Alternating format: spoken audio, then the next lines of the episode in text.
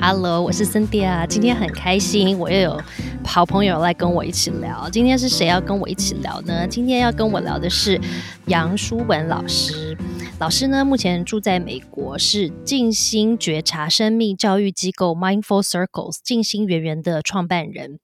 老师除了是幼儿教育的硕士外，在美国还有二十多年的蒙特梭利教育经验。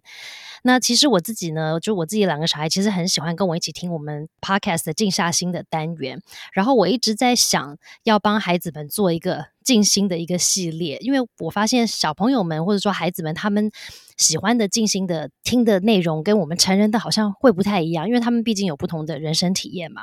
所以当我发现杨老师是儿童静心，然后又是资深的蒙特梭利老师的时候呢，其实我就真的非常期待要跟老师一起聊，因为就是。正中我们 podcast 常常聊的内容嘛，就是有关于静心，有关于在当下的重要性，然后又结合了蒙特梭利的理念，所以我觉得超棒的。那老师呢？最近出了他第三本跟静心相关的书，叫做《静心练习：停、想、行，学会对自己负责》。那这个里面除了有三十三个呼吸与想法的游戏外呢，还有很多给成人一些简单但非常好用的一些静心的资料。所以这个书其实是让成人可以学习怎么去带着孩子，或者是引导孩子做静心之外，其实也提供一些资料，让我们成人可以学习怎么样去静下我们自己的心。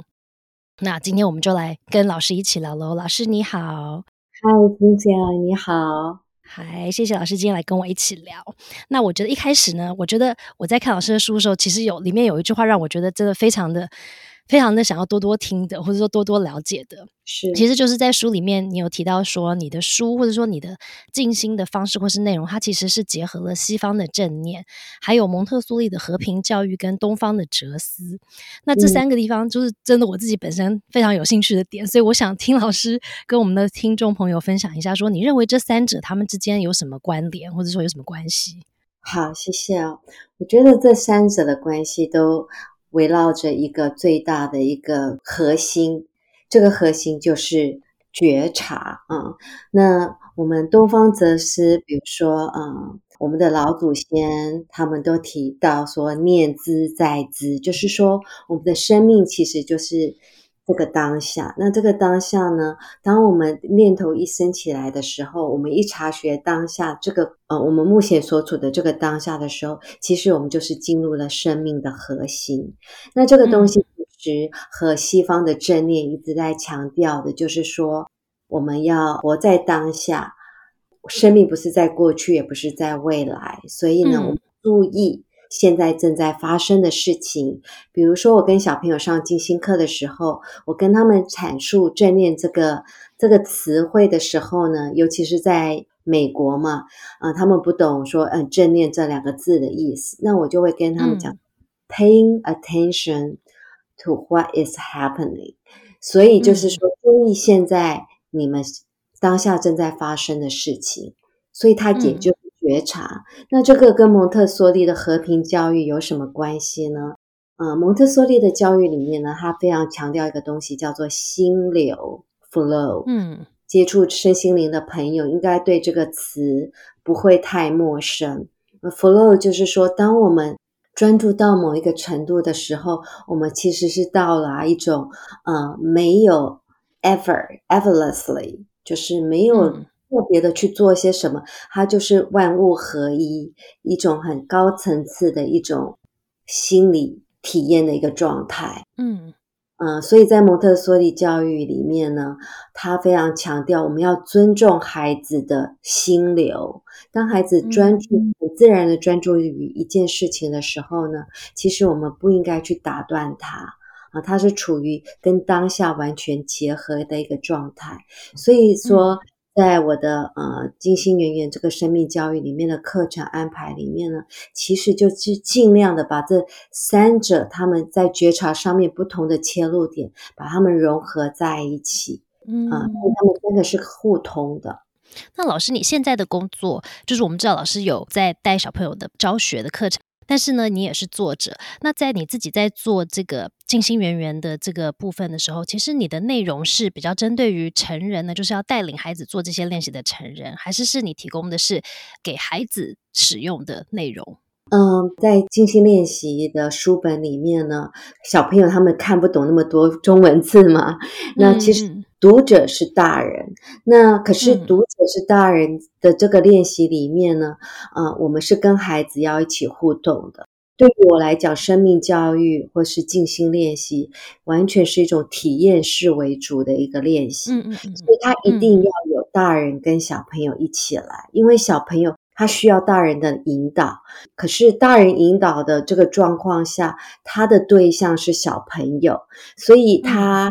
他的设计是可以让小朋友可以心领神会，很好玩的游戏的同时，大人是跟孩子一起做的，所以是回答你的问题的话，它是以。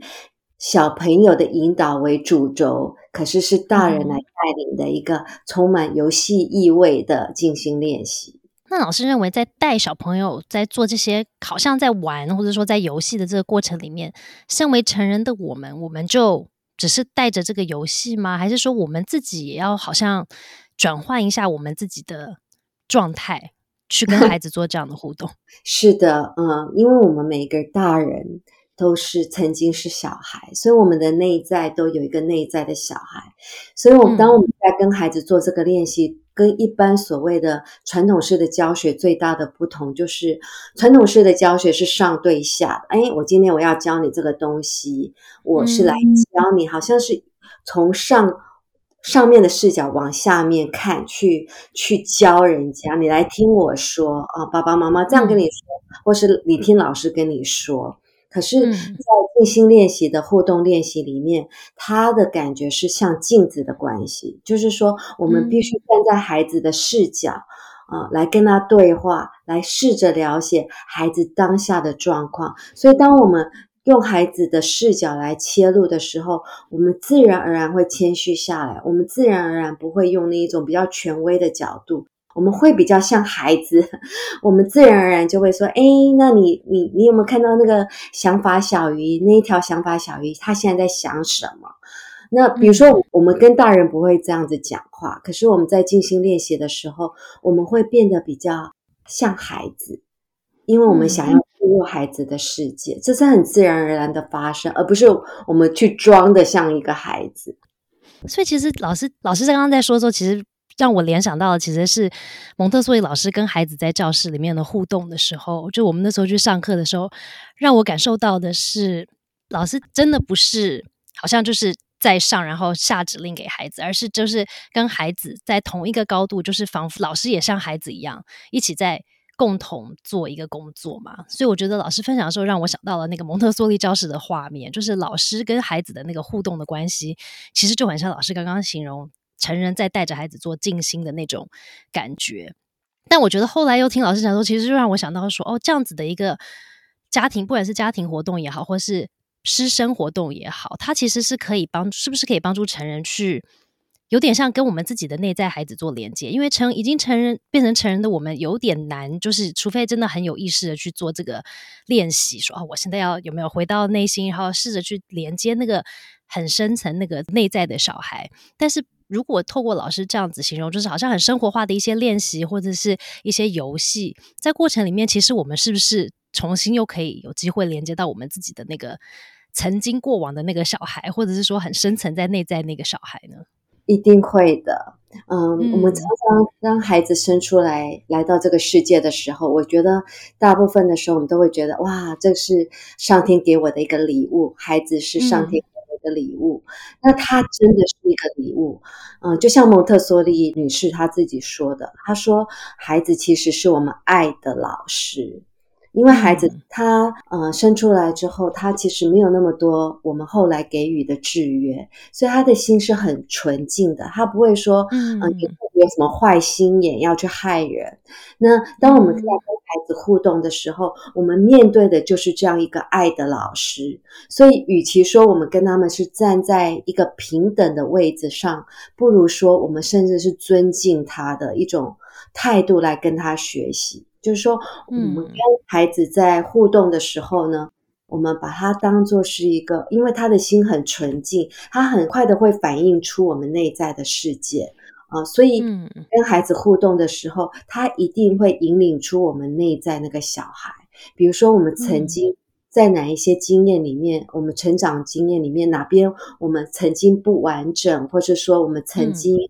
嗯，有创伤过这个东西，可能他会在我们跟孩子互动之间反映出来。所以说，孩子是我们爱的老师，或是说他是我们帮助我们身心灵成长的一个礼物，真的是一点都不为过。嗯，而且我觉得老师的这个分享很棒的是，就是像我自己以前在用。就是我学了蒙特梭利理论，然后我要把这个理论用在我跟孩子的互动上的时候，它其实是有一点，我觉得一开始是有点勉强的，因为它跟我以前正常的那个思考模式不一样嘛，所以我就要有点类似像自我洗脑，或者说用蛮勉强的方式去让我自己进入好像蒙特梭利的那个理念，但是。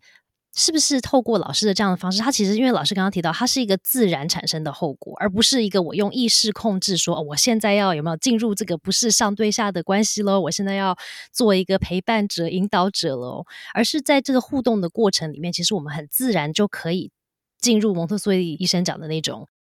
对孩子的一种尊重，或者说我的态度会变得比较不是那么高傲，而是比较谦卑的去面对另外一个生命。对，会有这样的状况呢，就好像说我自己本身也是二十多年蒙特梭利老师，我刚开始的时候听这啊，同样的有类似的感觉，就觉得说我好像在表演，嗯，哦，蒙特梭利老师这个角色又那么的跟一般的我小时候成长过来的老师的角色扮演很不一样。嗯，我刚开始也是有这种感觉。那可是因为为什么我们都会有这种感觉？是因为我们的教育里面呢，一直都是以上对下的，很少是说像蒙特梭利医生或是女士她这样子说的一种方式。那同样的，我在做跟孩子做正念练习的时候，或静心练习的时候，很多人也说他们觉得不是那么的自在。好像跟孩子做正念练习的时候，那是因为我们的教育一直都不是用这样的方式来跟孩子对接，所以当我们在做这些事情的时候，难免会有那一种好像跟以前的教育很不一样的感觉。那嗯，那就像刚刚你说的那个感觉，就是说我们是不是可以练习，或是说啊，我觉得其实就是放松，放松是。当老师还有当学生最好的一个起点，就是说，当当我们在学习一个东西的时候，我们太紧绷，或是说我们有个角色设定呢，会让我们不自然。所以，我我觉得说，比如说书中所有的静心练习，就是带一种很放松、好奇，然后来跟孩子玩游戏，他就会自然而然的。它会有那个流动起来，有这个流动出来之后，就让那个流动来带领你。这个很难去解释，真的是要去自己去体验，自己才会感受到的东西。那老师，你觉得在你自己有这么多的蒙特梭利教学经验的前提下，你觉得身为一个老师，甚至假设我是一个蒙特梭利妈妈，你觉得我们自己常常会有这个正念或者静心的这个练习有多重要呢？是？它是一个很重要的原的一个生活的一个应该要培养的一个习惯吗？当然，我觉得，嗯，很多人在讲正念或是静心，其实就是一种生命的态度。嗯，因为我们的生命，嗯，就好像我们现在在对话，我们在讲话一样。我们如果对此刻的彼此，我们没有去经历彼此，我们没有真的去倾听你的问题，或是说，我们只是觉得，哦，我们就是在做一个采访了，嗯，大概不是就过去了，或是怎么样。我们其实跟孩子的互动常常也是这个样子，我们没有去经历这个孩子，我们说，哎，就是洗完澡啊，洗完澡之后就要写功课了，功课写完，哎。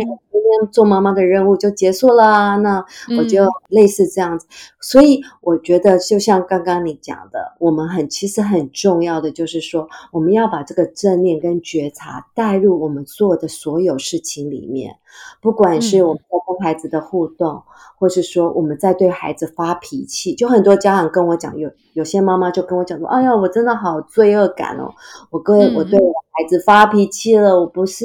我学那么多，结果脾气一来都没有办法挡住。那我就跟他们讲说：“你可不可以很正念的发脾气？”他说：“怎么可能？正念都有一个误解，都觉得说应该是眼睛闭起来，心平气和，慢慢讲话，带着温柔的眼神看着孩子。还可是这个，我常常就常常就跟父母讲说，可是我们是人，我们不是一个机器人，所以我们一定会有情绪起伏。那这一点，我们可以对孩子很真诚，我们可以跟他经历我们自己的愤怒，然后跟孩子说：“妈妈或是爸爸现在正在生气。”那啊，我我如果很生气的话，我可能会讲话伤害到你。那我不是故意的。那我现在先去照顾一下我的情绪，我去洗把脸。那我做这个深呼吸，我们再来互相的，再继续的来讨论，或是再说一些什么事情。所以，不管是蒙特梭利的老师，或是一般的老师，或是不管是蒙特梭利妈妈，或是一般的妈妈，我们都应该学习觉察，然后把这个东西带入我们的生活里面。那老师你自己？我觉得让我很感动的是，就是听老师的书呢，就是有很多的内容，其实听起来好像很简单，就是不是那种好像我读一般的正念书讲的那种大篇的理论啊，有没有？这正念是这样子啊，然后在当下听起来很不错的理论。可是我觉得老师的书其实里面会用到一些很生活化的方式，让我去理解到底什么叫做关照自己，或者是怎么样去透过正念这样的练习去感觉。那老师有一段在书里面就提到有讲到说。这些书里面的这些静心的练习，或是其他的练习，其实它就是帮助我们去用尊重跟倾听的方式，然后用觉知跟爱在问我们的孩子：“你好吗？”然后我看到这段，我觉得说：“对啊，我们其实跟小孩互动，不就只是要确定他很好吗？那我们有多久没有问过‘你好吗’这三个字？然后也让我反思说：那我有多久没问过我自己‘你好吗’？所以其实看了这段话了之后，其实。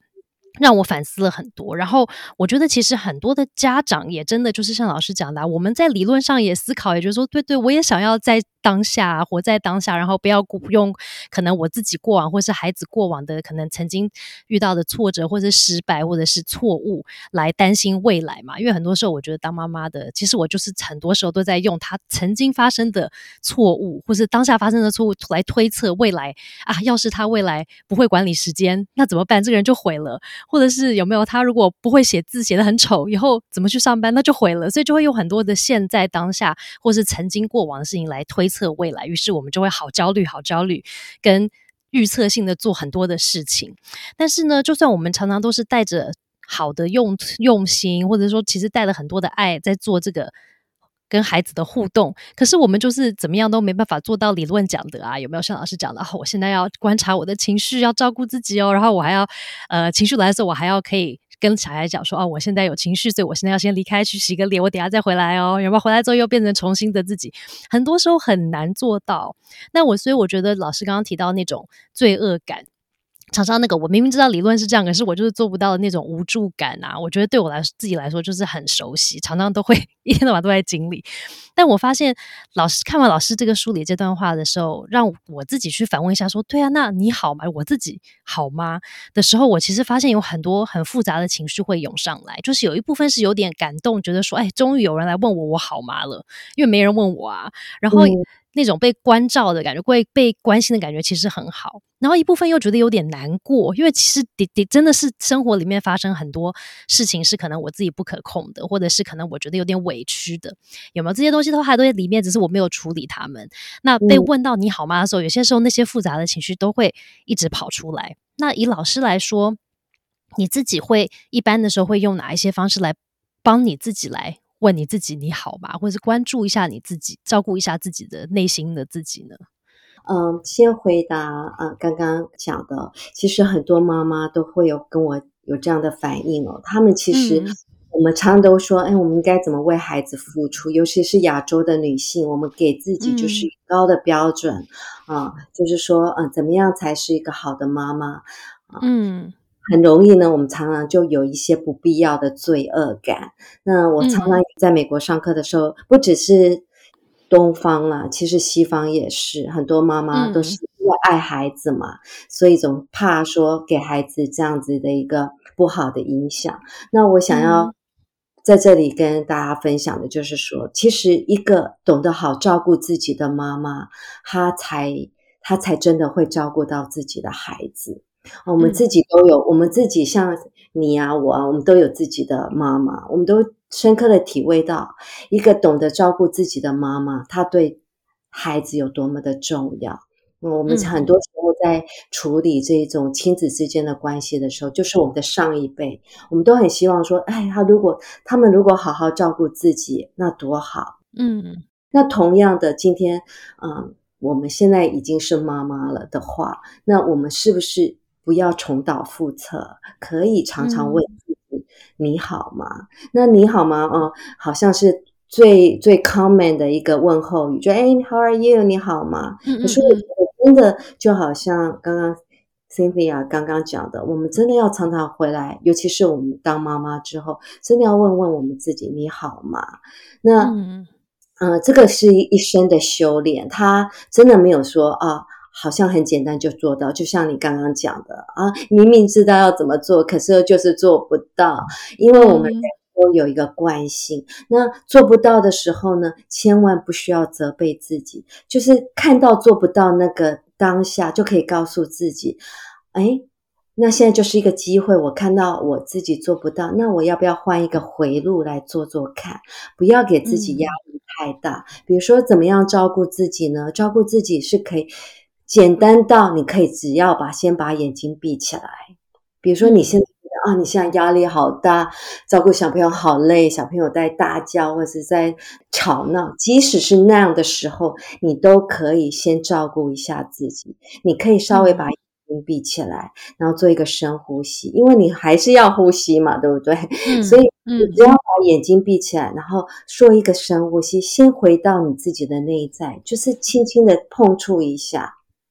然后做一个深呼吸，然后再从那里出发。其实，即使是那短短的几秒钟，也都是在照顾自己。然后，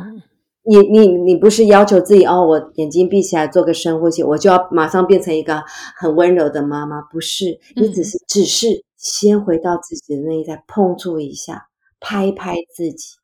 啊。然后你刚刚回答你第二个问题，平常我是怎么照顾我自己啊？嗯。呃，我照顾自己的情绪呢，我也在一直在学习啊，这是做一个老师的责任嘛，因为我没有办法去教小朋友我自己没有的东西，所以啊，我的方式呢，当我压力很大的时候呢，我会先回到身体的照顾，我不会去跟我的，我会尽量减少去用头脑去对抗头脑，嗯。比如说，我现在嗯，可能被一些问题点卡住的时候呢，我就会先回到我的身体。比如说，我会做瑜伽，或是说会啊伸伸伸伸懒腰，或是啊，即使我没有那个时间做瑜伽的时候，比如说我现在忙着做一些事情的时候，我会刻意的把我做事情的速度放慢一点点。嗯，因为我知道我又在急了，我又在慌。这时候呢，我会刻意的，因为我没有办法丢掉这个工作不做，可是我会故意的减慢拍，然后在那个慢的动作里面，帮助身体先安定下来一点点。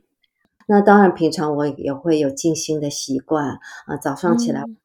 做哦。我非常建议大家早上的时候呢，给自己。五分钟、三分钟，甚至说啊，很多人说我连三分钟都没有。那我会说，你早上刚起来的时候，还躺在床上的时候，给自己十秒钟，或是啊一分钟，就待在那个啊，不需要急着反应什么，就是在那一分钟，然后跟自己的呼吸在一起，那个也是在照顾自己。对。哦，感谢老师的分享，非常实用。因为很多时候我们看一些书啦，或者是说一些教学影片呐，它就会是好像你必须需要投入很多很多的努力，比方说每天要静坐三十分钟一次，有没有？或者是要不就是你有一个 SOP，你一定要 follow。可是有些时候，就像老师讲的，就是工作你丢不掉，或者生活的一些。一些要求一直来的时候，我就没办法放开我那些事情还是要做，可是我就没时间做这么多事情的时候，很多时候我们就会放弃，因为觉得说啊，算了算了，我等到有时间再来做。可是其实并没有这么难，对不对？我们可以在我们的生活里面，呃，起床的时候啦，或者是睡觉前啊，或者是可能甚至工作的当下，我们都可以有一些机会去跟自己做一些连接，去稍微照顾一下自己，就算是两秒钟，都比没有好嘛，对吧？真的就算一秒钟，真的哦，就嗯感受到那个东西，一秒钟，哎，我现在感觉对吗？哎，这个其嗯实就轻轻碰触一下就好。就像嗯，我常常跟家长们讲的，就是说，当我们有开始想要做正念或做静心，或者是跟小朋友做一些静心练习的时候，真的嗯第一个就是要好玩。就是你做任何嗯。东西的时候，你要觉得说，哎，我有这个动机，而不是好像是一个任务哦，三十分钟，嗯。哦，我今天没有做到三十分钟啊，我这个礼拜失败了，OK，那我干脆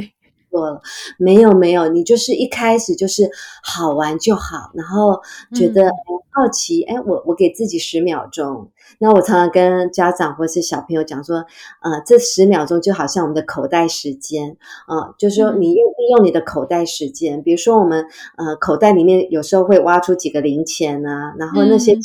又好像没有办法用得上做什么。其实我们很有嗯很多口袋时间，那我就会建议大家就说，哎，平常有这一种，比如说等公车啊、等捷运啊这一种，哎，你一天抓一两个口袋时间，比如说，哎，上面呃捷运说还有一分钟才会到嗯。站，那你就可以用这个一分钟，哎，就眼睛闭起来，去感受一下身边的声音，然后啊，感受一下自己的呼吸，不用急着划手机，就给自己一个空间，就这一分钟，哎，你就把这个口袋时间利用的很好，哎，又有很有趣，老师又提到一个重点，就是像我现在看很多文章就提到说，就是曾经我想象我的童年，甚至我父母他们在我这个年龄过的生活，真的就没有这么多的三 C 产品。就比方说，连电视，就我小时候长大的时候只有三台嘛，所以好像到不知道几点，就是过完八播完八点档之后，好像很快电视就没有了。然后，嗯所以就是没有说我一整天都要看很多电视。那现嗯在就是像手机啊，或者是说甚至这种电视上，我可以随时都在看我的 Netflix，就是二十四小时都可以。就变嗯成它会占据很多我的脑的这个思绪，或者说这个空间，那导致我在看这些东西的时候，因为它一直在。输入、输入、输入，但是它有时候是一种被动式的输入，就是它一直跑进来一些内容。那我是不是真的有在消化这些内容的？也没有，它就是一直输入。那嗯就变成说，我就那我们的脑同时就只能做这么多事，对不对？所以如果嗯我一直在输入输入，我就没时间去关注说啊，回到呼吸一下啦，或者是嗯说感觉一下我的身体啦，有没有都没有这些机会了。所以老师会建议说，我们在生活里面。对于这个三 C 的产品，因为像我在划手机的时候，有些时候我以为我在好像放空或是静下来，可是其实这样子的一种动作，或者是一种这个不停的一些被动式的输入，它对于我的心灵，或者说我的这个内心平静，是是不是是一种帮助呢？还是它其实是一种某种层面的阻碍？呃，这个是一个很好的问题，也是大家普遍性的一个问题。嗯。他更会将来是孩子们将要面临的一个巨大的挑战，因为现在的孩子成长的过程里面，几乎没有像我们以前那种三台演完就有一个休息时间，他们是随随时都在这一种。暴露在这种三 C 的一种时代里面，那其实就像美国《时代》杂志，它有一年，它标题就是说，如果我们再不懂得静心正念，或是停下来，我们人嗯。会疯狂的阶段。可是我真的觉得现在就是类似在那样一个阶段，就是说，呃，可是我们不察觉，我们觉得，哎，大家不都是这样子吗？嗯可是如果嗯很诚实的扪心自问一下，其实我们一整天这样三 C 的这样子下来，我们其实是没有在休息的，而且嗯有时候我们反而一停下手机，我们会慌，因为我们它真的就是上瘾了。那嗯上瘾这个东西，它可怕的地方就是说，你没有它的时候，你不知道自己是谁。好嗯嗯，所以我觉得这个是呃，我们真的要开始越来越重视的一个问题。那刚刚、嗯刚刚 Cynthia 有讲说，那我们该怎么办呢？那嗯我跟大家分享一下，我在美国很多家长，我们在上课的时候，我们都有看到这一个很很其实其实蛮令人担心的一个一个状况。那我们这边有的妈妈，他们的方式是 就是用一种嗯，对自己可能比较残忍啊。我觉得，呃，比也不是残忍，我觉得这样是很好的方式。就是我一个妈妈，她是律师哦，她她非常的忙啊，可是她每天回到家，把车子开到 garage 里面的时候，她直接就把所有的三 C 产品呢 放在她的后车厢锁起来。嗯，她回家真的陪伴她的自己，陪伴自己跟陪伴他的孩子。所以，我回答这个问题的话呢，我会觉得说，第一个，当我们当然我们把觉察提起来，就是说，我们有没有办法可以给自己一个时间，就是不开不开这个东西。那如果真的没有办法做到的话呢，我还是建议说，当我们在看一些 Netflix 或者是看 YouTube，或是开始在很无意义的漫游的时候，我可以提醒大家，也提醒我自己，我现在真的感觉舒服吗？你可以问一下，或是说没有办法在当下提起那个察觉的时候，哦，我们终于把手机放下来，我们可以去问一下自己：我刚刚这样做的，划手机划了这么久，我的感觉是什么？哦，我觉得这是一个也可以问自己的一个问题。对，那呃，刚开始呢，比如说有些家长他们从来没有正念或者静心过，我就说：哎，我有一些 App。它可以让我放音乐啊，那些啊，我觉得那老师你觉得这样好不好？那我的回答好是可以的。一开始只要能让你放松下来，帮助你静心的东西都是好。可是最后我还是会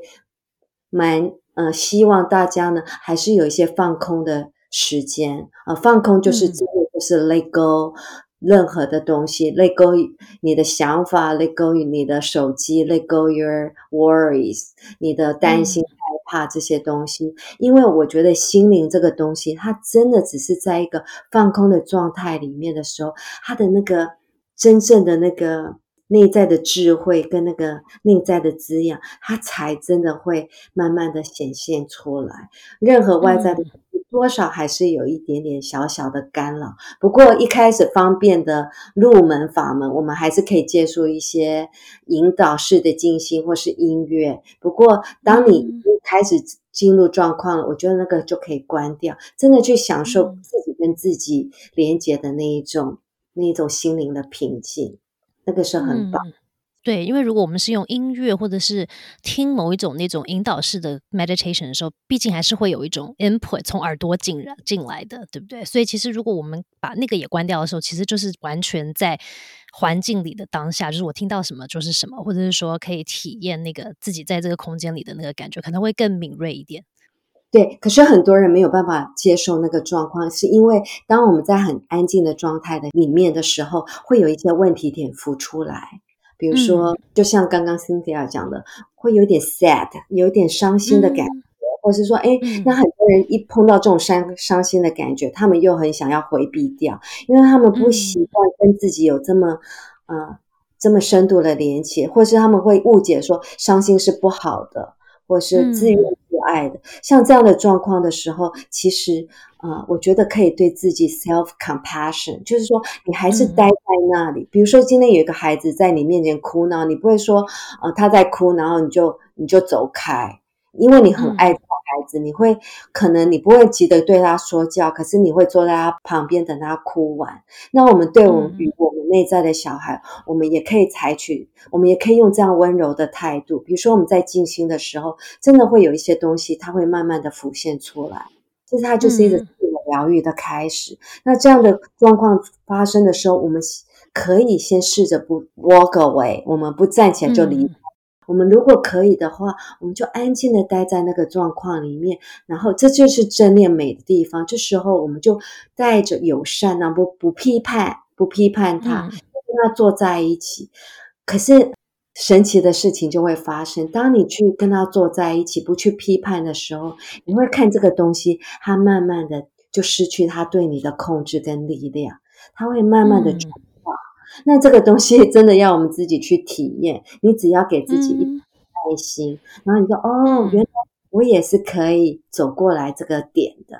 然后哎，就很。舒服，然后就继续的，嗯，可能有些智慧，或是下次遇到这样子不舒服的状况的时候，你就知道其实我是可以的，我不需要马上跳开，或离开。嗯，无形中它会影响到你跟孩子的对待的态度。当孩子下次吵你的时候，或是在大吵大闹的时候，其实你面对你内在小孩的方式，也会 apply 到你对你呃眼前这个孩子，你会陪伴，你不会急着跳开或是骂他，你会觉得嗯。好，我现在就在你身边。我知道你现在不好。You are are you okay? You're not okay. That's okay. 妈妈现在在，我看到你情绪的反应，我可以了解。哦，我觉得老师讲的时候就超有感，因为我就发现，从我自己怎么去面对孩子，就是比方说孩子在闹脾气，或者是他在大哭大叫的时候，我心里的那个内在的那个感觉。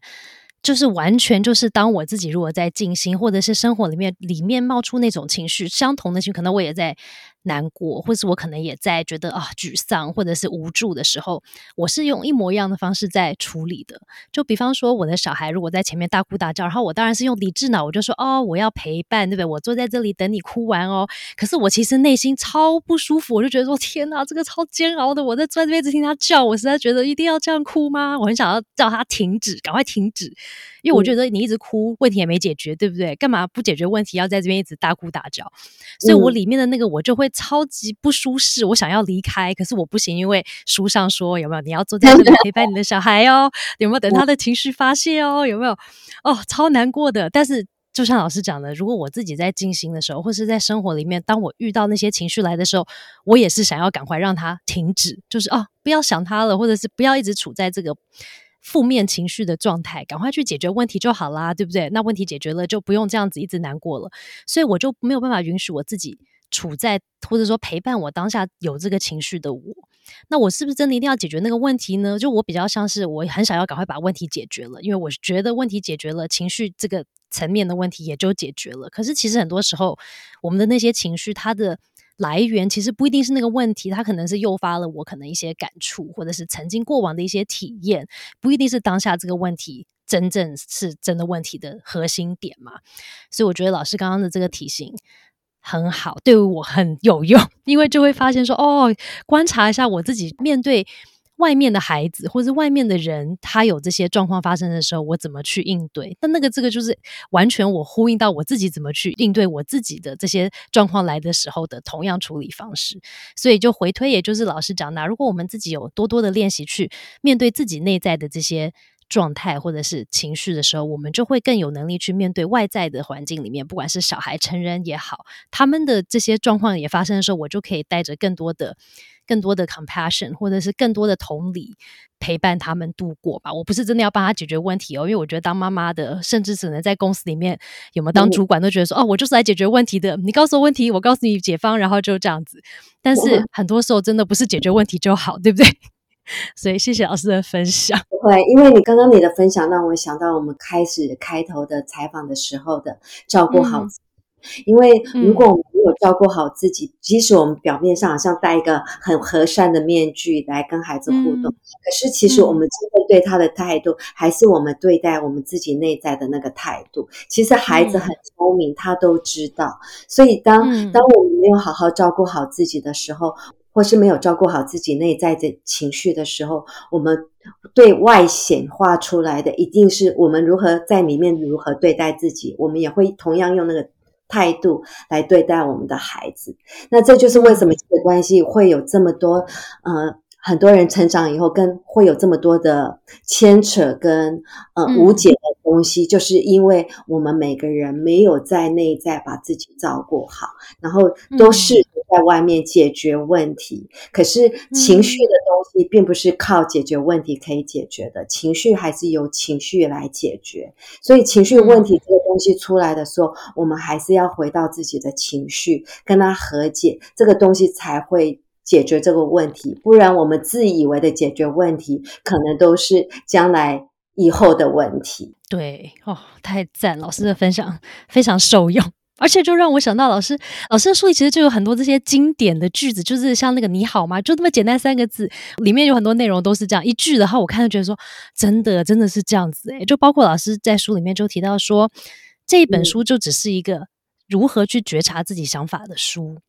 所以不管是包括大人或者是孩子，其实就是去帮助我们去看到自己的不同的想法冒出来而已，就像泡泡一样。然后呢，但是很多时候就像刚刚老师讲的，我们都忘了，凡事是属于内在的东西，我们就要必须从内在去寻找啊。很多时候我内在的东西，我都要用我大脑或者外在的世界的一些东西去，我去上课啊，有没有？我用大脑思考去控制它，或者是去试试着去把它扭转它。但是其实很多内在的东西，我就是要从内在去探索，跟内在去了解。它，所以我觉得这个也是看了之后让我觉得说，对啊，我干嘛都把用外在的东西来去发掘或者去处理我内在的东西呢？内在东西就是从内在去看或者内在去处理啊。然后其实老师也提到说，方法在你的书里，或是我们去上的不同的课里，可是其实真正所有事情的答案都在我们自己跟孩子的心里。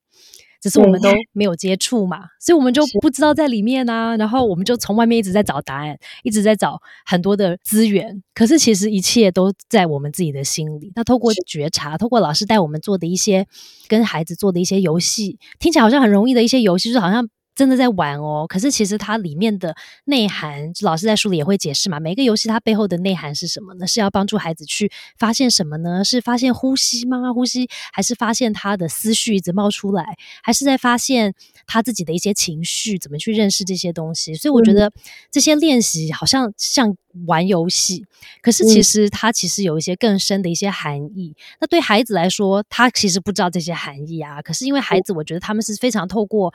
感官或者身体在做体验人生的，不像我们都是用逻辑脑在过生活，他们就是非常的直接，有没有？情绪来了就来了，然后我舒服就舒服，我开心就开心，他们就不会像大人一样有这么多的枷锁。因为我们很多时候，像我自己会控用大脑去控制，比方说啊，我现在不应该这么开心哦，那我就要压抑一点，或者说我现在很生气，可是我不能大吼大叫，因为这样不好。可是孩子不会啊，孩子就是我很气，我现在就是要跺脚，我很气，我现在就是要捶地，就是他们就是很直接。所以我觉得，对于孩子来说，用老师的这些好像在玩游戏的这些方法，其实是可以帮助他们去更认识自己的，跟自己的一些连接，可以更紧密一点。非常非常大的连接，因为感觉我们会觉得说，哎，小朋友可能不懂那些意涵，他们不需要懂，可是他们在内化。这个内化的，在静心游戏里面的练习里面的内化，他们将会 carry on，他们这一辈子都会受用的一些东西，因为当他们在练习里面，在游戏里面，当他们。看到自己的时候，他们这些东西是无法用言语来讲的，他们是一种体验式的一种教育，所以他们感受到哦，比如说我在做呼吸的时候，或是我在听音波的时候，原来宁静内心的宁静是这样的一种感受，或是说啊，我们跟孩子在做互动的时候，嗯。这个东西一定要我们在互动的时候才能出来。那我在台湾，我我刚从台湾回来嘛，我就会去观察台湾的一些教育的一些生态，我就发现说，很多家长其实他们都有一点急，有一点慌，想要得到很多的不同的育儿的经验啊，或者是说有很多的 podcast 去访问很多。嗯，心理咨询师啊，嗯，这是很好，因为大家有这样的一种渴望，想要去跟自己的孩子连接。有的时候，有一些家长也会私下私讯我，问我一些问题，那我也会做一些回答。可是我最后总是回答说，其实如果你去听那么多咨询或是书籍的时间，要不要每天花个三分钟，就跟孩子简单的做？啊，一些静心的互动啊，就是说，你你把它拿来看书的时间、看育儿书的时间，或是 听什么的时间，要不要花三分钟实际来跟孩子互动？比如说，像书里面的练习，每一个练习大概你每天一个礼拜好了，三分钟，他就可以 carry on for a long term。比如说，你跟想法小鱼的练习啊，跟小朋友想说。哎，我们心里就像是一个鱼池，然后我们我们的念头就像小小鱼一样游进游出我们心里面这个鱼池。那我们听一下音波，我们来抓一下我们心里面这个鱼池，现在游进去什么样的想法小鱼？那这个东西是很宝贵的，这个东西就好像方法都在书里面，可是答案答案我没有办法帮你的孩子回答他现在的想法小鱼是什么。可是。最美的地方，一千个家庭有一千个答案。那这个东西我们去 Google 说，哎，小朋友会应该讲什么想法小鱼更好。那我做这个练，我跟小朋友我就很感动。比如说，我就说，哎，刚刚我们你你抓到的哪一条想法小鱼？他就说抓到的想法小鱼是我有点担心我妈妈。我说为什么担心我妈妈？他说今天我妈妈早上接到电话说她被她的公司 lay off，就是被。公司有点裁员，然然后我担心我妈妈现在会不会很伤心，我就觉得好感动，因为因为因为我们没有跟孩子有这样的互动的时候，我们可能不知道他在焦虑什么，或者是说他可能。会带到他没有办法好好写功课，可是因为我们不知道想法小鱼是这一条想法小鱼，我们可能就说你怎么那么不专心或者怎么样，嗯，多的 miscommunication 就是就是这样在发生的，所以我就会有家长跟我私讯啊聊一些事情的时候，我都最后总是建议他要不要拨一点时间就去经历你的孩子，就去跟他互动。对，所以我觉得，嗯，当你多跟孩子做静心练习，更更多正面的练习的时候，你会发现你们的亲子之间的感情加温了，而且你才知道你要怎么样来引导这个孩子。嗯，以亲子互动来说，会觉得如果是这样子，我也可以想象我们的感情会变得很很紧密啊，而且你互相会。懂互相在一个很深的层面，就是我们的关系不是好像很肤浅，就是哦，真的是见面招招面说 How are you 啊，你好吗？这样子有没有？就是很肤浅的一个问候。可是你真的要知道他要讲什么吗？好像也没有，就你问完之后就走了，对不对？可是像老师这样提到的，刚刚提到的这样子的一个连接，一个就是说，哎，那你今天。今天有什么要跟我分享吗？你的小鱼是哪一种鱼呢？鱼要跟你说什么呢？它其实是可以让你更认识孩子的一些可能深层的一些层面，然后孩子也透过这个练习，也可以认识妈妈或是爸爸自己更深层的层面。因为很少时候我们有机会把我们自己的内心的一些层面会去跟孩子分享，因为我们觉得好像这样子把我们的问题丢给了孩子。或者我们觉得说，哎，孩子也不懂啊，我跟他讲那么多，这样对他也好吗？对不对？所以我觉得老师这样的建议真的很好，是一个不同种类的过亲子生活的方式。所以我觉得这个是值得我们自己多多回想一下。而且我觉得老师刚刚分享就让我想到说，很多时候呢，我去上很多课，我看很多书，我听 podcast，所以我的道理讲的很好啊。就是说，啊，人家问我问题，我可以就是一条一条，就是像那个背书一样，我都可以告诉你说，哎。医生 A 这样说了哦，B 老师这样说了，所以我们就要 C 这样做了，对不对？听起来好像都很合理，很很有道理。可是呢，很多时候像我问小孩的时候，很多时候包括我自己想想的时候，有些时候有人问我一个问题，我就会说，他会说为什么你这样讲？会说我不知道，我就是知道。我就说 I just know。所以有的时候你跟小孩对话的时候，你问小孩说你为什么觉得这样子呢？为什么你觉得是这样的感觉？他就说我也不知道啊，我就这样觉得啊，那没有理由的。所以像老师刚刚的分享，我觉得是。透过肢体，或者透过我们自己亲身去体验的一些这种感触，或者是一些那种感觉，是一些言语没办法形容的，然后我也没办法用逻辑思考去分析它的。可是他就是这样，他就是 it is what it is，对不对？我感觉的就是这样，就是这样。所以成为成人的我，像我的逻辑脑超级一天到晚在忙的我，我就是一直在想一大堆理论啊，想一大堆说哦，这个就是 justify 我做事情的原因，或者说哦，我这些感觉的原因哦，都是有 A B C D 可以列出来的。可是有些事情就是没办法这样子去分析思考的，啊，它就是一种状态。然后我觉得对我这种对逻辑太。太活跃的人，就很难去连接那个就是这样的我，跟我的小孩就是这样的他，所以我觉得老师这个练习很棒，是真的可以帮助我们去多多连接那个我们自己比较可能比较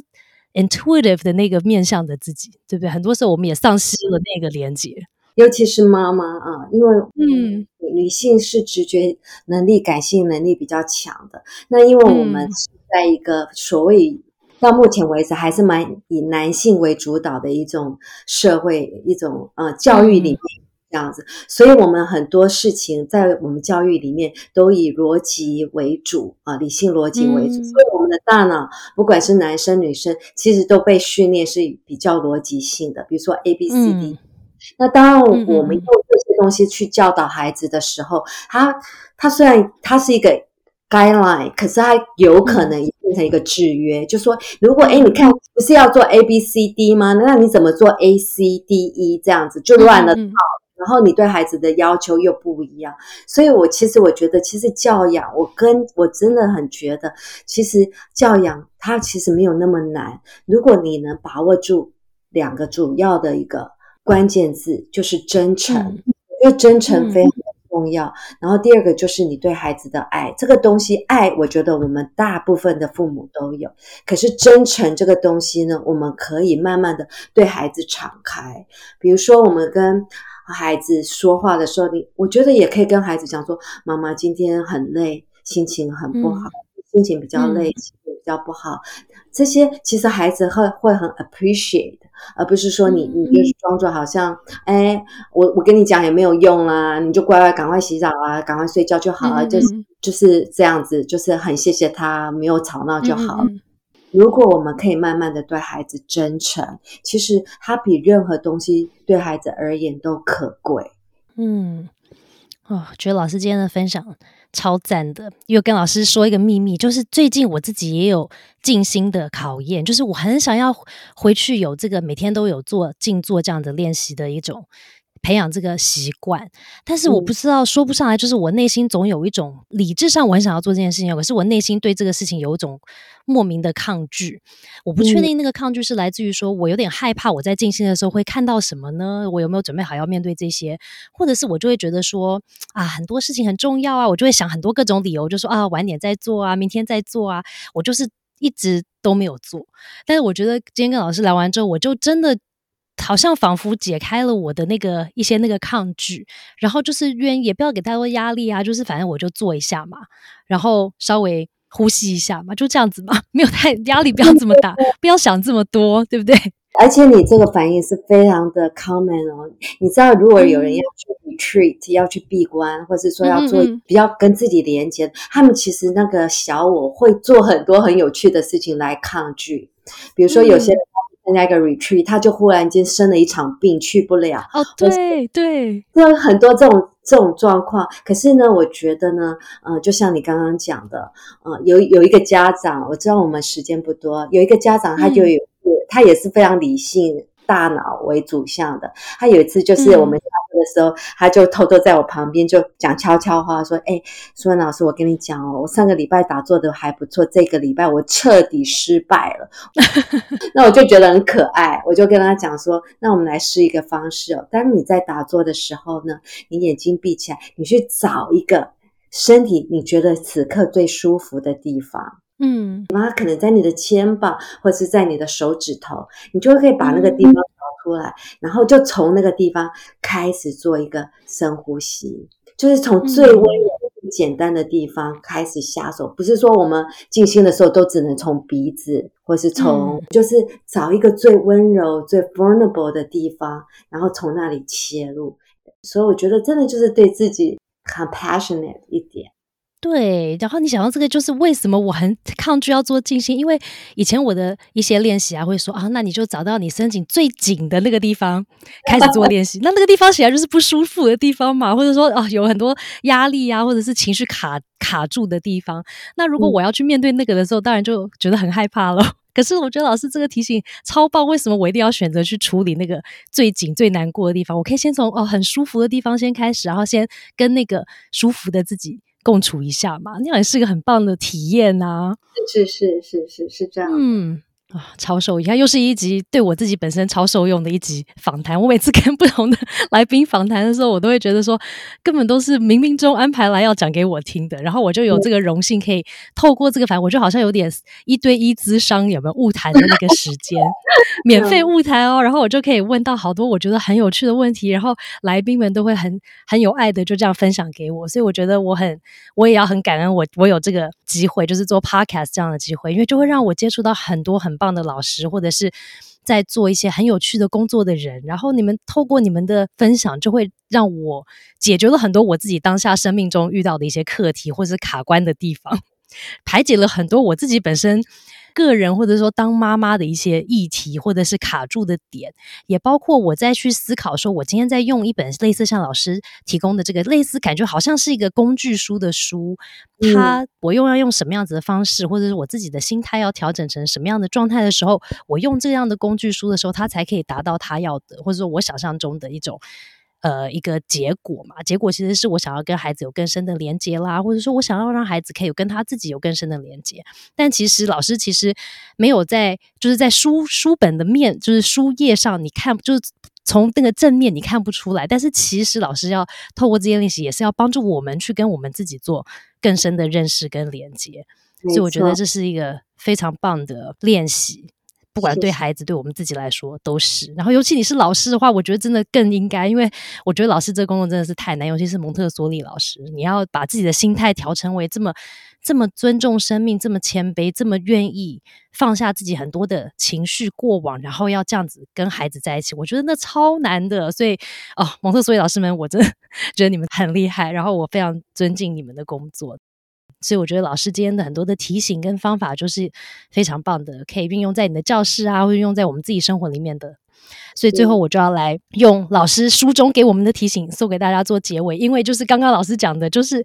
人生不要过得太严肃嘛，我们跟孩子的互动也不用那么严肃，不用就是真的照书养啊。书说哦，今天要跟孩子读一本书，好，我来读一本书，有没有？就是不要那么严肃啊，就是包括做老师的这些游戏也是一样，不要太严肃，就是试试看，然后看发生什么事。那在。当下也不要觉得太注重，说这个小孩是不是因为我跟他做了一次游戏，他就哎马上瞬间改变了，我自己是不是就瞬间产生了改变呢？其实都不一定会啊，有可能会，但有可能不会。那没有发生的时候，也不要太紧张，觉得说啊，一定是我错了，一定是有没有书不好，一定是呃我不适合，小孩不适合等等的。其实有些时候，有些事情就是需要时间。那时间也不是坏事哦，对不对？慢一点有差吗？又慢一点很糟糕吗？我觉得现在我们现在的社会很多文化的教育会让我们觉得说，如果不是马上有结果的这件事情，可能就不对。你要换方法，要有效率。可是很多事情就不是这样的啊，人生就不是这样，人生可能有时候很长啊，有时候也很短啊，我们也不知道。所以我们只是。要知道说很多事情就是不要太严肃，我们就是来体验人生的，体验这一刻的。然后老师又提提醒我们说，我们就只是种下静心种子的园丁。这对不对？听起来我不是妈妈，我也不是老师，我就是个种下种子的园丁。那我们自己在过人生的时候，其实我们也只是我们自己的人一个园丁啊。我们只是在帮我们的人生种下一个种子。那到底是要种下什么样的种子呢？它是玫瑰花呢，小菊花呢，还是都没看过的一种很特殊的花呢？我们也不知道。但是我们。当我们可以有更多内心的连接，或者更认识自己的时候，或许我就可以比较清楚说，对我的人生我要种下什么样的种子。很多时候我们都盲从的过人生，我可能种下的是我妈妈想要的种子，可是或者是我老师告诉我我应该种下的种子，可是那真的是我要种的种子吗？透过老师今天的分享，透过一些老师跟我们说，我们可以做的一些简单的练习，或许我们可以跟自己、跟孩子有更多连接去。了解自己嘛？老师说我们要当自己的主人。其实我觉得那个就是去知道说，那我的种子是什么种子呢？我希望成为什么样的人呢？我觉得那个真的就是一种找到人生意义，或者是找到自己的那种方向的那个感觉。所以很谢谢老师今天来跟我们的分享，然后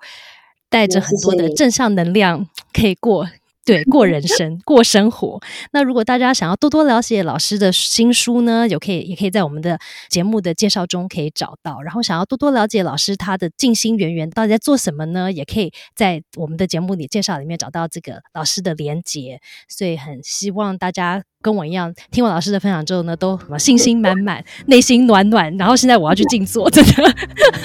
去生活一下。对，谢谢老师，非常谢谢你今天访问，非常过瘾。谢谢你的问题都非常好，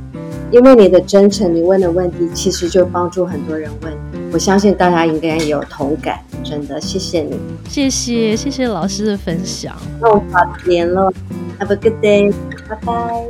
拜拜。